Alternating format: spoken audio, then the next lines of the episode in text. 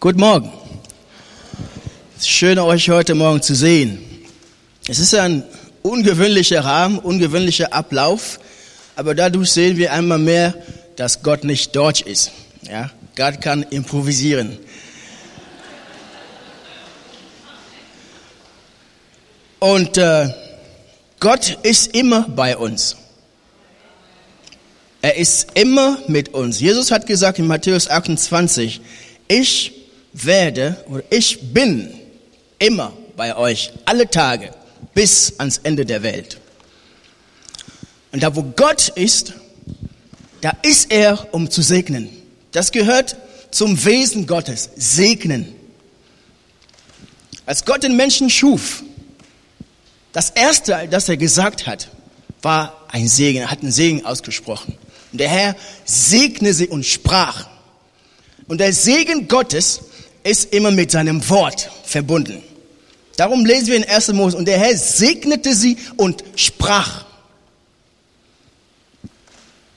Wenn Gott heute Morgen redet, dann redet er aus dieser Perspektive. Er redet, um zu segnen. Und der Segen Gottes, sage ich nochmal, ist an seinem Wort verbunden. Wir wollen einen Abschnitt der Geschichte Israels lesen. Und ich hoffe, dass du und ich heute etwas daraus lernen, etwas daraus gewinnen für unser Leben. Und die Geschichte ist in 1. Chronik, Kapitel 13. Und ich lese ab Vers 1 bis, sagen wir mal, bis, bis 14. Und David hielt Rat mit den Obersten über 1000 und über 100, mit allen Fürsten und David sprach zu der ganzen Gemeinde Israel, gefällt es euch und ist es von dem Herrn, unserem Gott, beschlossen, so lasst uns Botschaft senden zu unseren übrigen Brüdern in allen Landschaften Israels, sowie zu den Priestern und Leviten in ihren Bezirksstädten, dass sie sich zu uns versammeln. Und lasst uns die Lade unseres Gottes wieder zu uns holen. Denn zu den Zeiten Sauls fragten wir nicht nach ihr. Da sprach die ganze Gemeinde, man solle also tun, denn solches gefiel allem Volke wohl.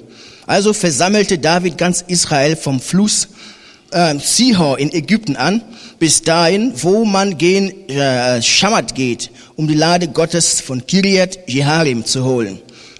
Und David zog mit ganz Israel hinauf gegen Baala. Da ähm, ist Kiriat Jeharim, welches in Juda liegt, um die Lade Gottes des Herrn, der über den äh, Cherubim thront, wo sein Name angerufen wird, von dort heraufzuholen. Und sie ließen die Lade Gottes auf einem neuen Wagen aus dem Hause Abinadabs führen. Und Ussa und Achio führten den Wagen. David aber und ganz Israel spielten vor Gott her mit aller Macht, mit Liedern und Harfen, mit äh, Psaltern und Handpauken, mit Zimbeln und Trompeten. Als sie aber zur Tenne Kidon kamen, streckte Usa seine Hand aus, die Lade zu halten. Denn die Rinder waren ausgeglitten. Da entbrannte der Zorn des Herrn über Usa und er schlug ihn, weil er seine Hand an die Lade gelegt hatte. So starb er da selbst vor Gott. Da ward David unmutig, dass der Herr einen solchen Riss gemacht hatte mit Usa und hieß jeden Ort bereits Usa bis auf diesen Tag. Und David fürchtete sich vor Gott an jedem Tag und sprach, wie soll ich die Lade Gottes zu mir bringen? Darum ließ David die Lade Gottes nicht zu sich in die Stadt Davids bringen, sondern ließ sie beiseite führen in das Haus Obed-Edoms des Gatiters. So blieb die Lade Gottes bei Obed-Edom in seinem Hause drei Monate lang. Aber der Herr segnete das Haus Obed-Edoms und alles, was er hatte.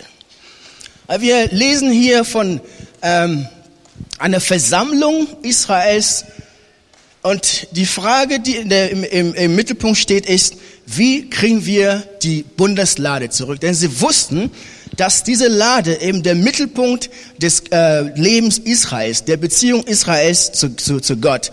Denn in der Lade war die Gegenwart Gottes, die Herrlichkeit Gottes, die Kraft Gottes. Und solange die Lade bei Israel waren, war Israel unschlagbar, unbesiegbar und Israel sollte gedeihen. Also sie wollten besser werden als Volk. Sie wollten ein besseres Schicksal haben. Sie wollten auch Gott gefallen, einen guten Gottesdienst abliefern. Und dann versammelt sich das Volk. David versammelt seine Berater, versammelt das, das Volk und sie beraten sich und entschließen sich zu gehen und die Lade äh, äh, zurückzubringen. Und dann stellen sie, legen sie fest, wie sie die Lage transportieren wollen. Sie nehmen zwei Rinder und legen die Lade und lassen die Rinder eben, äh, lassen die Lade durch die Rinder ziehen. Und dann fangen sie an zu tanzen, zu singen, zu hüpfen im afrikanischen Stil. Und plötzlich fällt ein guter Bruder um. Er hat gesehen, wie die Lade eben runterfallen wollte. Und gut gemeint hatte er, indem er versucht hat, die Lade zu retten. Und plötzlich stirbt er. Er fällt und stirbt mitten im Freudentaumel. Und David ist unmutig. Auf einmal ist der Spaß vorbei. Alle sind überrascht. Was ist das denn für ein Gott?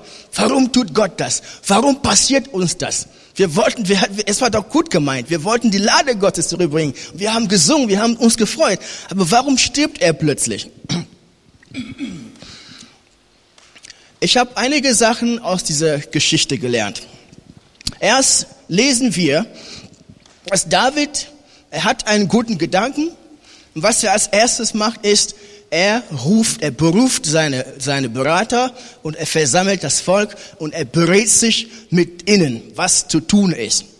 Was David dabei vergisst, ist, dass im Wort Gottes, in der, im Gesetz, dass, es ganz, dass, es, dass Gott ganz klare Vorschriften gegeben hat, wie mit der Bundeslade umzugehen ist. Es dürfen nur die Priester, die Leviten, die Bundeslade Lade tragen.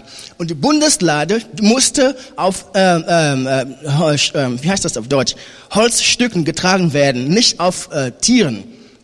Also sie haben dieses Gesetz missachtet. Stattdessen haben sie sich versammelt, sie haben beraten, sie haben miteinander ausgetauscht und sie haben es für gut befunden, so zu handeln, wie sie gehandelt haben. Am Ende stellt sich heraus, das war nicht richtig. Was lernen wir daraus? Wir können gute Gedanken haben. Wir können gute Absichten haben. Aber die Bibel sagt, die Gedanken Gottes sind weit entfernt, höher als unsere Gedanken. Die Wege Gottes sind höher als unsere Wege, so hoch wie der Himmel von der Erde hoch ist. Eine Sache hat eine grundsätzliche Sache hat David hier vernachlässigt. Er hat vergessen, sich bei Gott zu beraten. Er hat vergessen, zur Quelle zu gehen und sich bei Gott zu beraten, zu fragen, Gott, wie willst du das haben? Was sagt dein Wort? Und was Gott hier zeigt, indem er Usa äh, äh, umbringt, ist, dass sein Wort, was sein Wort angeht, ist er kompromisslos. Das Wort Gottes steht fest in äh, Psalm 12, Vers 7 heißt es, die Reden des Herrn sind, sind reine Reden, in irdenem Tiegel geläutetes, geläutetes, teures Silber, siebenmal bewährt. Jesus sagte äh, äh, äh, Matthäus, Himmel und Erde können vergehen, aber mein Wort wird für immer bestehen. Das Wort Gottes ist siebenmal bewährt. Es ist ein göttlich vollkommenes Wort.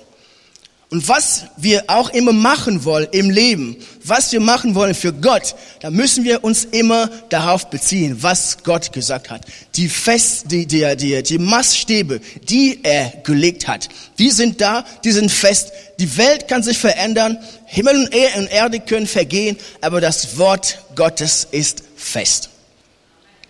Und dieses Wort ist unantastbar. Dieses Wort, darüber gibt es keine Kompromisse, keine Verhandlung. Dieses Wort ist höher als die besten Absichten, die wir haben können. Wir sehnen uns danach als Individuen. Wir sehen uns danach als Gemeinde, ein besseres Leben zu haben. Wir sehen uns danach, den Segen Gottes zu haben. Jeder Mensch, der hier sitzt, möchte den Segen Gottes in vollem Maße erleben. Und wir bemühen uns auch, wir tun einiges. Aber oft vergessen wir das Wesentliche. Wir vergessen zur Quelle zu gehen und Gott zu fragen, was willst du das eigentlich haben? Jeder, der verheiratet ist, möchte, dass seine Ehe gut läuft. Jeder möchte eine gute Ehe führen. Jeder möchte seine Ehe genießen. Jeder möchte Frieden in seiner Familie haben. Jeder möchte gut erzogene Kinder haben. Jeder möchte eine gesegnete Familie haben. Und wir investieren viel Zeit, viel Mühe, viel Geld da rein. Aber oft ohne die ersehnten Ergebnisse. Gehen wir an die Quelle und fragen wir Gott, Gott, wie hast du dir das ausgedacht mit der Ehe? Wie hast du dir das ausgedacht mit dem Umgang mit meinem Ehepartner, mit dem Umgang mit meiner Ehepartnerin, mit dem Umgang mit meinen Kindern? Was ist dein Wille? Wir möchten, dass die Gemeinde weit vorankommt. Wir möchten Erweckung erleben in der Gemeinde, in Deutschland und überall. Aber gehen wir zu Gott und fragen wir Gott, wie willst du Gemeinde haben? Was ist dein Wille? Was ist dein Wort? Das war der Kernfehler, den David und Israel hier gemacht haben. Sie haben sich versammelt. Wisst ihr, oft denken wir als Menschen, dass wir klug, dass wir sehr klug sind. Wenn eine Situation entsteht, dann, dann setzen wir uns zusammen und wir überlegen. Wir überlegen nach einer sinnvollen Lösung. Wir tauschen uns aus. Am Ende erzielen wir Einigung. Wir kommen mit einer Lösung raus. Und oft denken, das macht Sinn.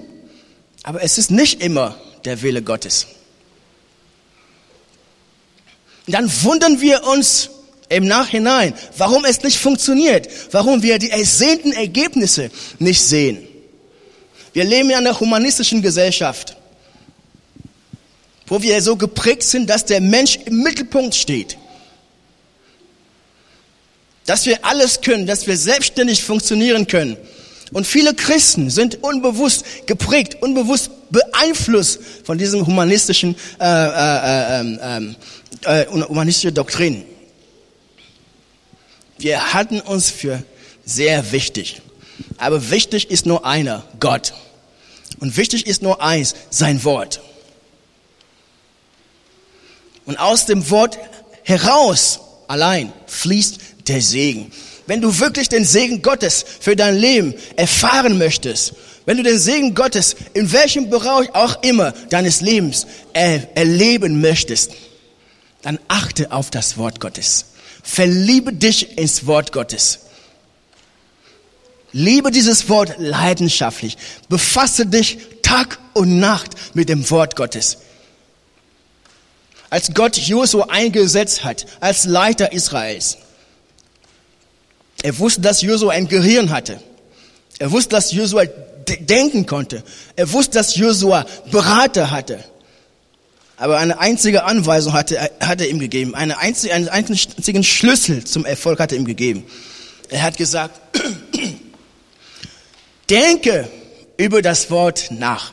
Tag und Nacht und weiche nicht davon, weder von nach links noch nach rechts. Und lass das Wort sich von deinem Mund nicht entfernen. Denn so wirst du gelingen. So wirst du weislich handeln und Erfolg haben. Das ist keine Offenbarung, die ich heute predige. Es ist eine Basic des christlichen Lebens.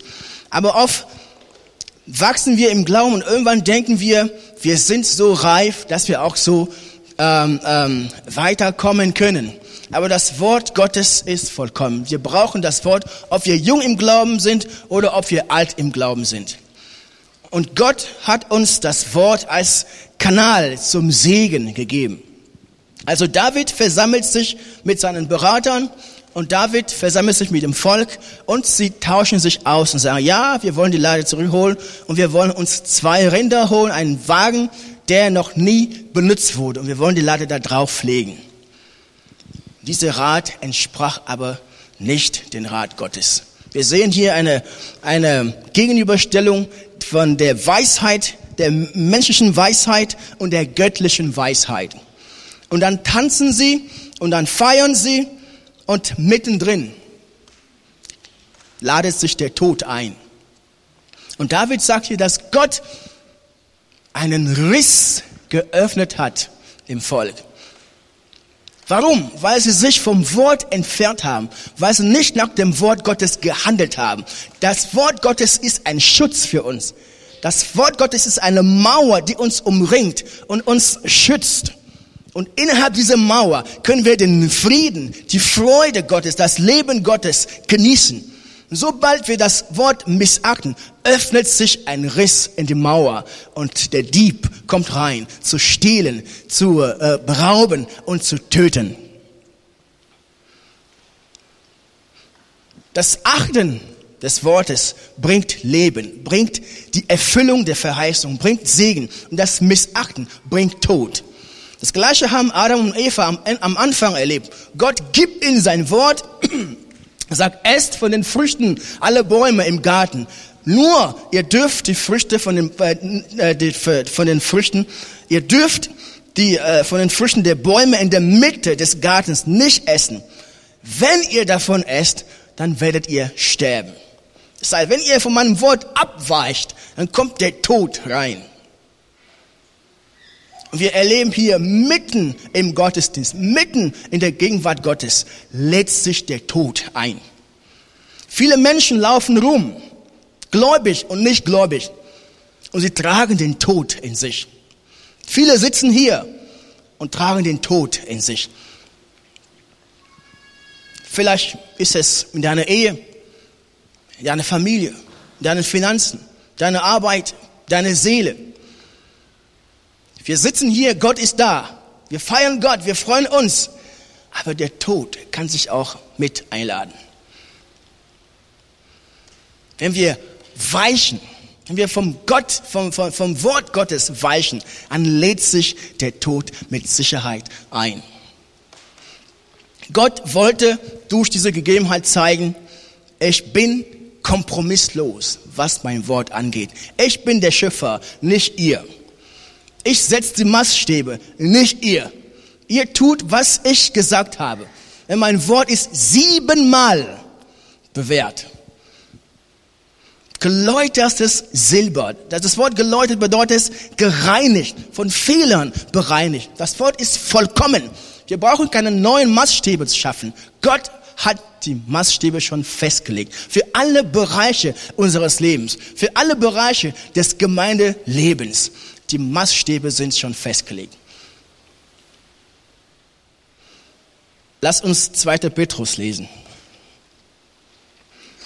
2. Petrus, Kapitel 1, 3 bis 4. Da seine göttliche Kraft uns alles geschenkt hat, was zum Leben und zur Gottseligkeit dient, durch die Erkenntnis dessen, der uns berufen hat, durch seine Herrlichkeit und Tugend durch welche er uns die überaus großen und kostbaren Verheißungen gegeben hat, damit ihr durch dieselben göttliche Natur teilhaftig werdet, nachdem ihr dem Verderben entflohen seid, das durch die Begierde in der Welt herrscht.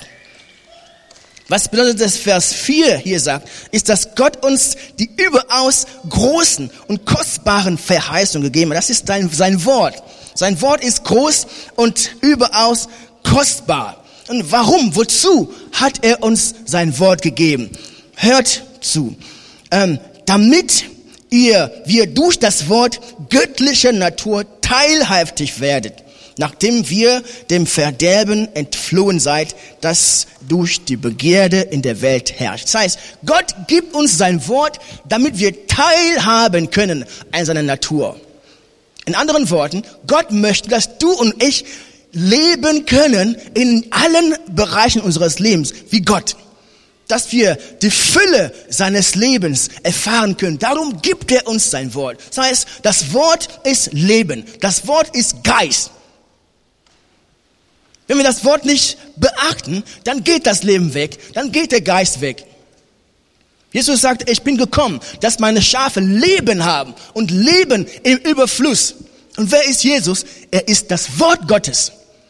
Siehe Johannes 1, siehe äh, Offenbarung 19, Vers 13. Da heißt es, sein Name ist das Wort Gottes. Gott gibt uns sein Wort, damit wir dadurch teilhaben können an seinem Wesen, an seiner Natur. Wenn wir weichen, wenn wir vom Wort weichen, dann bleiben wir auf der menschlichen Dimension. Gott aber möchte die Gemeinde in die göttliche Dimension hineinführen. Und der Weg dahin ist das Wort Gottes. Aber zu oft stehen wir im Weg. Zu oft stehen unsere eigenen Gedanken, unsere eigenen Vorstellungen, unsere eigenen Wünsche im Wege. Dann wundern wir uns, warum die, wir die Verheißungen im Wort nicht erleben können. Viele Sachen hat Gott uns verheißen. Und diese, diese Verheißungen sind unser Erbe. Und wir wundern uns, warum wir das nicht erleben. Weil wir die Verheißungen nicht so annehmen, wie sie sind. Zum Beispiel Gott sagt, ihr seid das Licht der Welt. Aber wir sagen oft, wir sind nur Sünder, die Gnade nötig haben. Wir sind nichts, wir sind schwach. Wir sprechen was anderes aus als das, was Gott über uns ausgesprochen hat. Und wir denken, es ist Demut. Ist es nicht. Gott sagt, ihr seid das Licht der Welt, das Salz der Erde. Und die Menschen, die Jünger, zu denen er das, dieses Wort gesagt hat, die waren bei weitem nicht vollkommen. Sie waren am Anfang ihrer Reise mit Jesus. Jesus guckt sie an und sagt, du bist das Licht der Welt. Du bist das Salz der Erde. Wie, schon, wie ich schon sagte, oft stehen wir im Weg. Die menschliche Natur. Es gibt einen Begriff im Umlauf der Christen. Den Begriff habe ich zum ersten Mal in Deutschland gehört und zum ersten Mal in der, in der deutschen Sprache. Ich spreche ein bisschen Englisch, ein bisschen Französisch. In diesen Sprachen habe ich diese, diesen Begriff noch nie gehört. Der Begriff mein Gottesbild. Wenn jemand hier, vielleicht sitzen Leute hier, die besser, die Englisch besser sprechen können als ich oder Französisch, dann können Sie mir helfen, mir sagen, wie man das auf Englisch sagt. Mein Gottesbild. Seht ihr, was passiert ist? Oft schneiden wir ein Bild Gottes, wir schneiden uns ein Bild Gottes zurecht, was uns passt, was zu unserer Situation passt. Und das hat meistens nichts mit dem Offenbar, mit der Offenbarung des Wesens Gottes in der Bibel zu tun. Das ist mein Gottesbild. Und der andere hat sein Gottesbild. Noch ein anderer hat sein Gottesbild. So viel wie wir hier sitzen, wir haben verschiedene Gottesbilder. Der eine sieht Gott als der Gott der Liebe, der andere sieht Gott als der Gott der, was gibt's noch für Gottesbilder? Der Gott der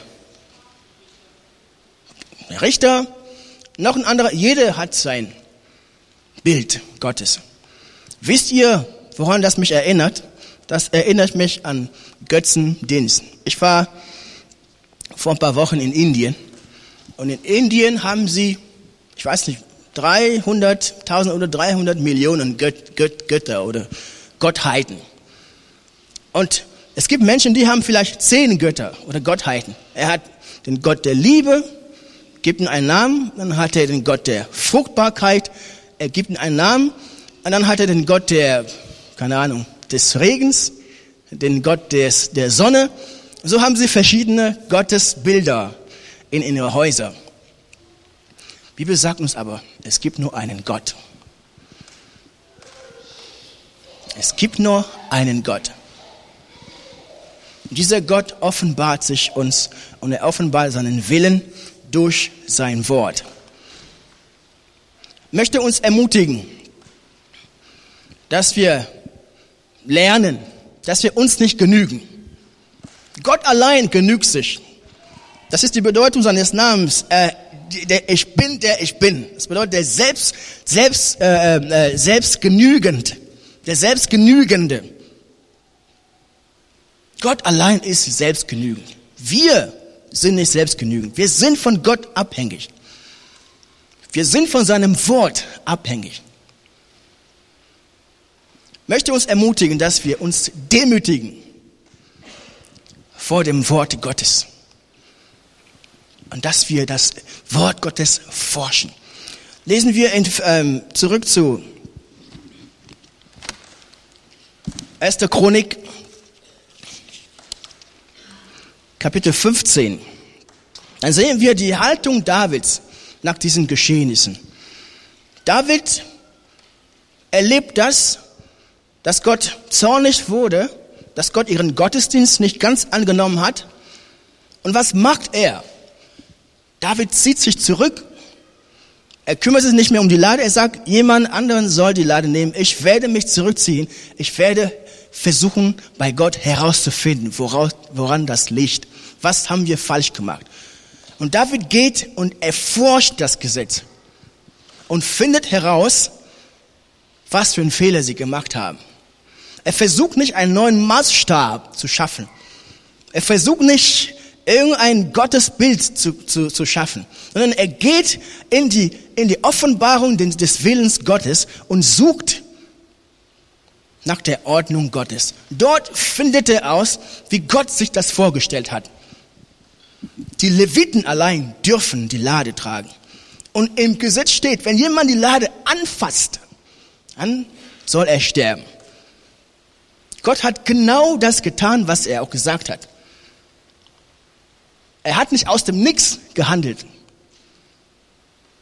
In gewisser Weise ist Gott vorhersehbar. In gewisser Weise ist er berechenbar. Gott ist zuverlässig. Auf der Grundlage seines Wortes. Ja, viele Leute schaffen sich ein, ein Bild Gottes, was nicht, sich nicht auf Gottes Wort stützt.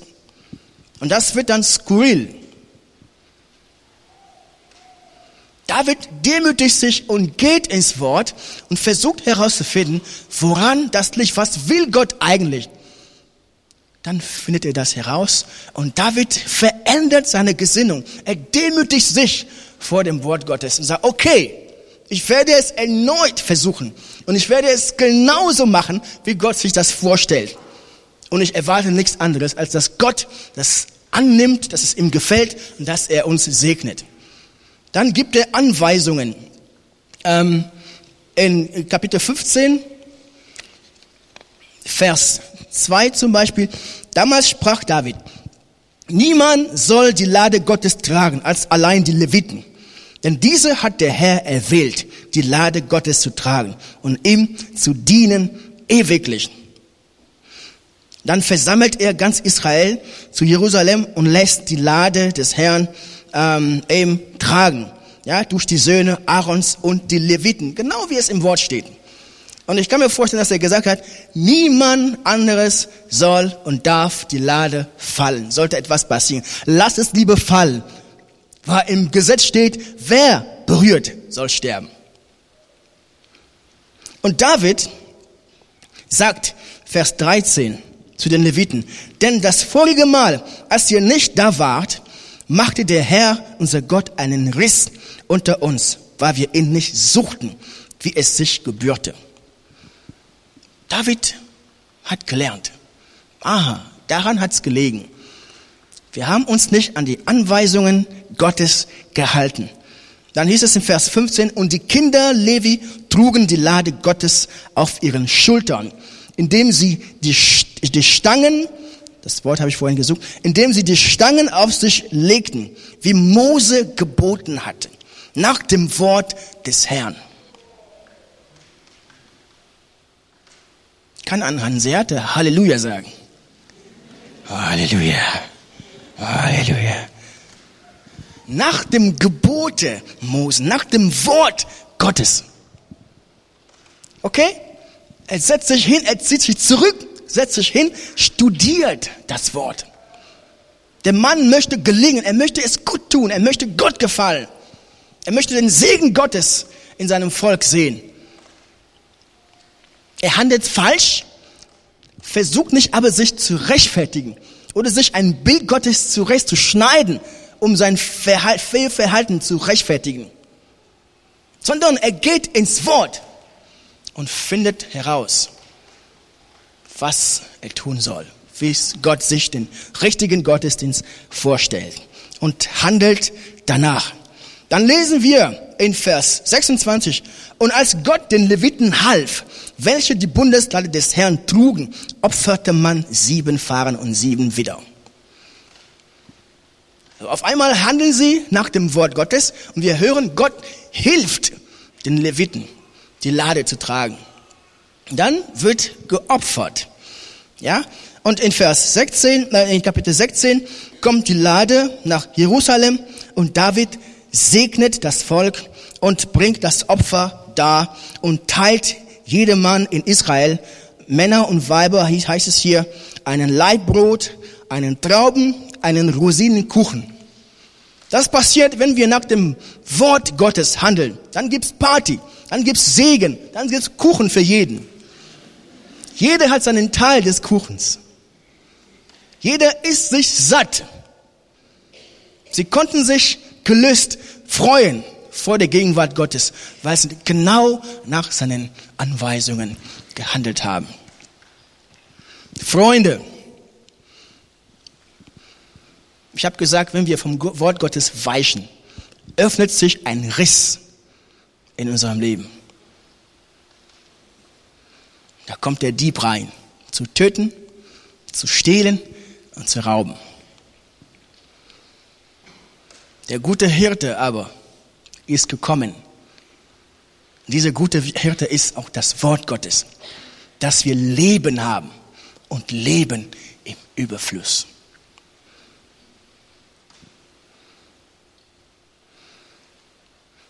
Viele Ehen sind kaputt, viele Familien kaputt. Weil wir nicht nach den Maßstab, nach den Maßstäben im Wort Gottes handeln. Und wisst ihr, warum David so gehandelt hat? Er hat sich bei den Philistern abgeguckt. Genauso haben die Philister die Lade eben nach Israel zurückgeschickt. Nachzulesen 1 Samuel Kapitel 6. Die haben zwei Rinder genommen, die haben die Lade drauf gepackt und ab nach Israel.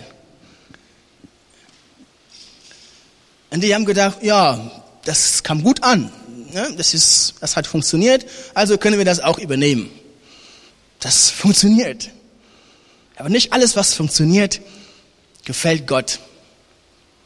Nicht alles, was funktioniert, entspricht dem Willen Gottes. Und die Philister hatten, äh, glaubten an Gott nicht. Und sie sind für mich ein Symbol der Welt. Und dadurch sehen wir, wie die Welt uns beeinflussen kann.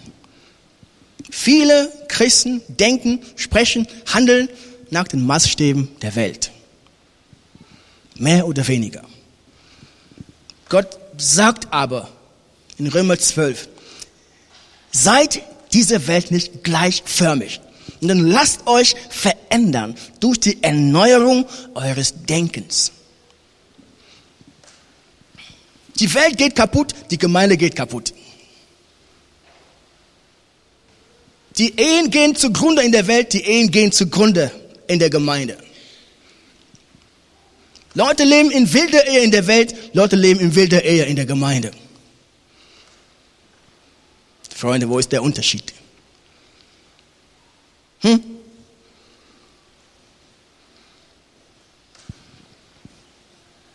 Dann wundern wir uns, wo die Kraft Gottes geblieben ist, wo der Friede Gottes geblieben ist, wo die Gegenwart Gottes geblieben ist, wo die Verheißungen Gottes geblieben sind.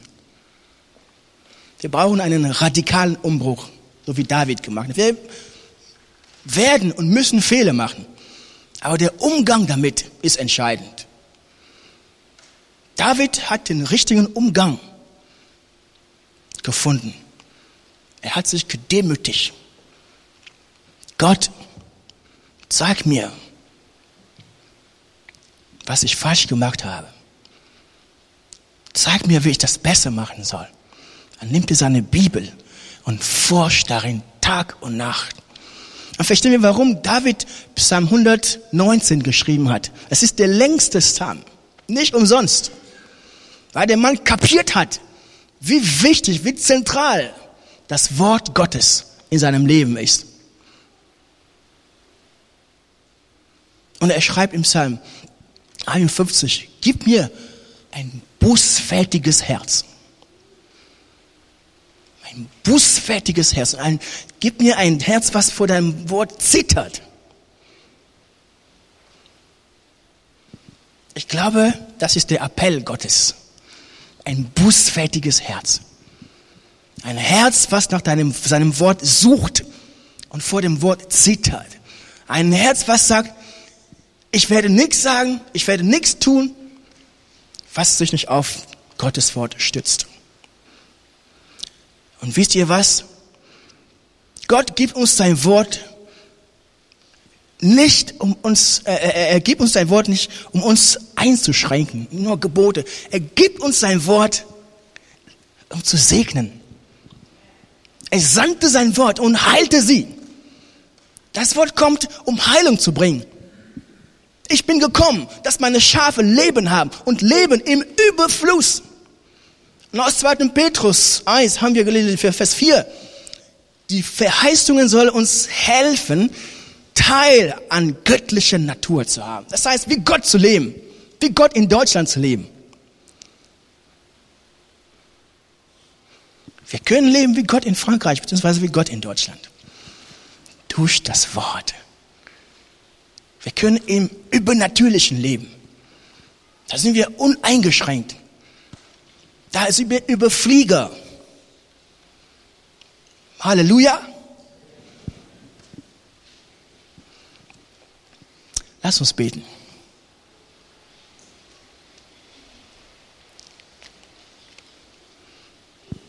Damit wir diese Verheißung erleben können, müssen wir sie erstmal kennen.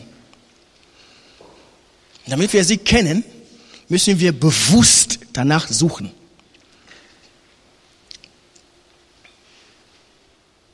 Oft denken wir, unsere Gedanken sind die Gedanken Gottes. Ein guter Bruder hat mir einmal gesagt, ich brauche die Bibel nicht lesen, um Gott zu erkennen und seinen Willen zu erkennen. Ich kann auch durch die Natur den Willen Gottes erkennen und Gott erkennen. Sag, es ist zum Teil richtig, Bruder. Aber die meisten Sachen sind in der Bibel. Gott möchte dir mehr geben, als was du jetzt hast. Als er dich geschaffen hat, beziehungsweise als er dich erlöst hat, Wisst ihr, wie Gott uns sieht? Jeder ist für Gott ein Champion. Jeder ist für Gott ein Held. Nur die einen Helden schlafen. Die anderen sind halb wach. Noch andere sind Gott sei Dank wach. Jeder, der in diese Erde geboren wird, ist als Held gedacht. Jeder. Nur, nur was uns dahin führt, sind die Verheißungen. Einfach erforschen, finden und annehmen. Noch ein letzter Tipp. Gott sagt zu Josua, denk über das Wort nach und handle danach. Dann sagt er, was entscheidend ist. Das Wort soll sich nicht von deinem Munde entfernen. Denn so wirst du weislich handeln. So wirst du gelingen haben. Entscheidend ist nicht nur, dass wir das Wort in uns speichern und dass das, das Wort sich nicht von unserem Mund entfernt. Das Wort wirkt erst wirksam, wenn es ausgesprochen wird. Und Gott sprach, es werde Licht und es ward Licht. Es heißt nicht, und Gott dachte, es werde Licht. Es heißt nicht, und Gott dachte darüber nach, dass es Licht werden soll. Sondern Gott sprach. Und es werde Licht und es ward Licht. Wenn wir das Wort Gottes aussprechen, dann löst es Leben aus. Wenn wir das Wort Gottes aussprechen, dann löst sich aus die schöpferische Tugend in diesem Wort. Also es heißt nicht nur das Wort kennen, darüber nachdenken und sprechen, sondern das Wort aussprechen.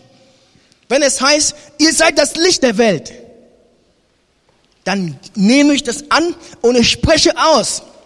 Antoine, du bist das Licht der Welt. Mein kleines Gehirn sagt, du? Nada, guck mal, wie schwarz du bist. guck mal, was du gestern gemacht hast aber ich sage es weiterhin. weil Gott das gesagt hat. Ich bin das Licht der Welt. Ich bin der Erste, nicht der Letzte. Der Kopf, nicht der Schwanz.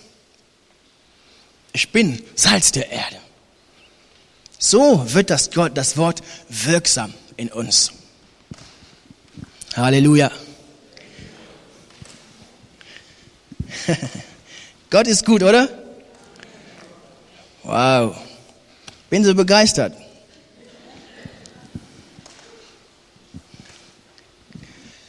Erforsche die Verheißungen Gottes. Denke drüber nach und sprich sie aus über dich.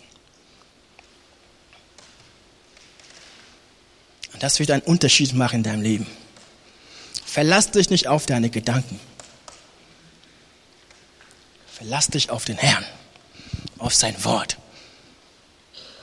Sein Wort ist Leben und Geist. Wenn es ausgesprochen wird, dann setzt sich der Heilige Geist in Bewegung. Am Anfang war Finsternis auf der Erde. Die Erde war äh, äh, formlos. Und Gott spricht in die Finsternis. Er spricht ins Chaos hinein. Dann setzt sich der Heilige Geist in Bewegung und setzt um, was das Wort gesagt hat. Dieser Heilige Geist lebt noch. Er handelt noch. Er ist nicht müde. Er wartet, dass das Wort aus deinem Mund hervorgeht. Und wisst ihr, Gott hat uns Engel zur Seite gestellt. Woher weiß ich das? Hebräer 1 sagt, Engel sind Geister im Dienste, im Dienste der Heiligen. Warum sind Engel da? Nicht nur um Gott zu preisen und so weiter. Jeder Christ hat mindestens einen Engel zugestellt. Jeden Tag, wenn du aufwachst, wenn du ins Bett gehst, steht der Engel da. Schläfst du? Schläft er mit. Stehst du auf? Steht er mit auf. Gehst du auf deine Knie? Geht er mit. Sprichst du das Wort Gottes aus? Rennt er los und setzt das Wort um. Sie sind Geister im Dienste der Heiligen. Klar denkst du, ich bin nicht heilig. Aber wenn du an Jesus glaubst, dann bist du durch das Blut geheiligt, abgesondert.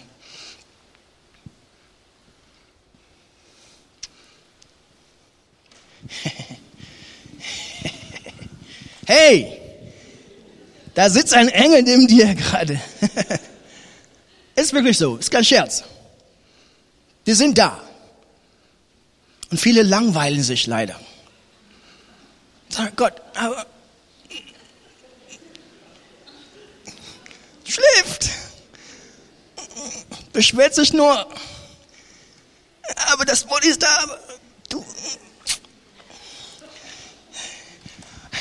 Manchmal möchte ich kein äh, Engel sein, weil in solchen Situationen. Sie sind ungeduldig. Aber sag doch was. Bruder, Schwester, sag was. Aber die können nicht für uns beten. Sie dürfen nicht. Sie können nicht das Wort nicht für uns lesen und aussprechen. Das müssen wir tun. Ihr Job ist, uns zu dienen. Tu deinem Engel einen Gefallen. Noch besser tun demjenigen einen Gefallen, der ihn dir zur Seite gestellt hat. Nutze diesen Dienst aus. Wir singen, wenn Gott, äh, wie heißt das? Nun steht uns Gott zur Seite. Was kann uns widerstehen? Nun steht uns Gott zur Seite. Was hält uns jemals ab? Dann gehen wir nach Hause und erleben Widerstand eine nach dem anderen. Wir singen, aber wir verstehen nicht, was wir singen. Das ist schon richtig. Aber wir verstehen nicht, was wir singen. Entweder wir verstehen nicht oder wir wissen nicht, von welchem Gott wir singen. Vielleicht ist es unser kleiner kleine Gott, den wir uns ausgemalt haben, unser Gottesbild. Ja. Stecken in die Tasche. Fass mein Gott nicht an. Fass mein Gottesbild nicht an. Nicht? Viele leben weit unter ihrem Potenzial. Und wisst ihr was? Das macht den Himmel traurig. Weit unter ihrem Potenzial. Es ist eine Verschwendung. Das macht den Himmel traurig. Aber Gott sendet sein Wort, um uns zu heilen.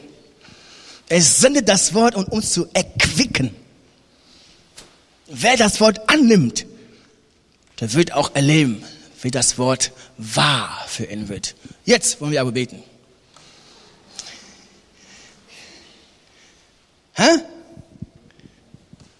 Soll ich allein beten?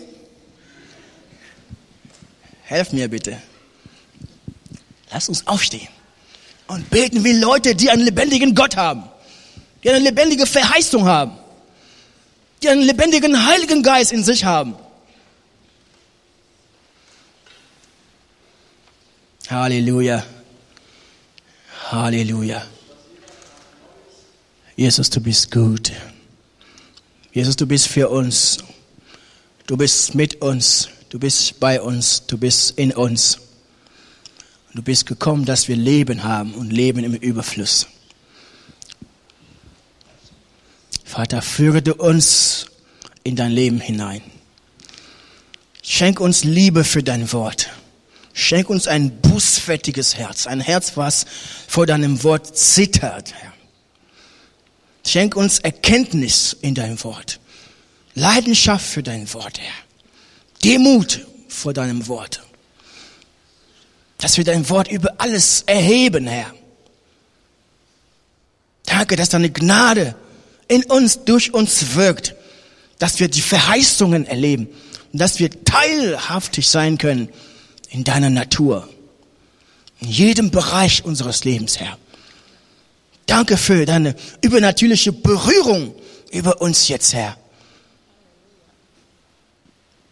Danke, dass du uns aus dem Mittelmaß herausnimmst, Herr. In deine Exzellenz, in deine Vollkommenheit führst, Herr. Durch dein Wort, durch deinen Heiligen Geist. Im Namen Jesus.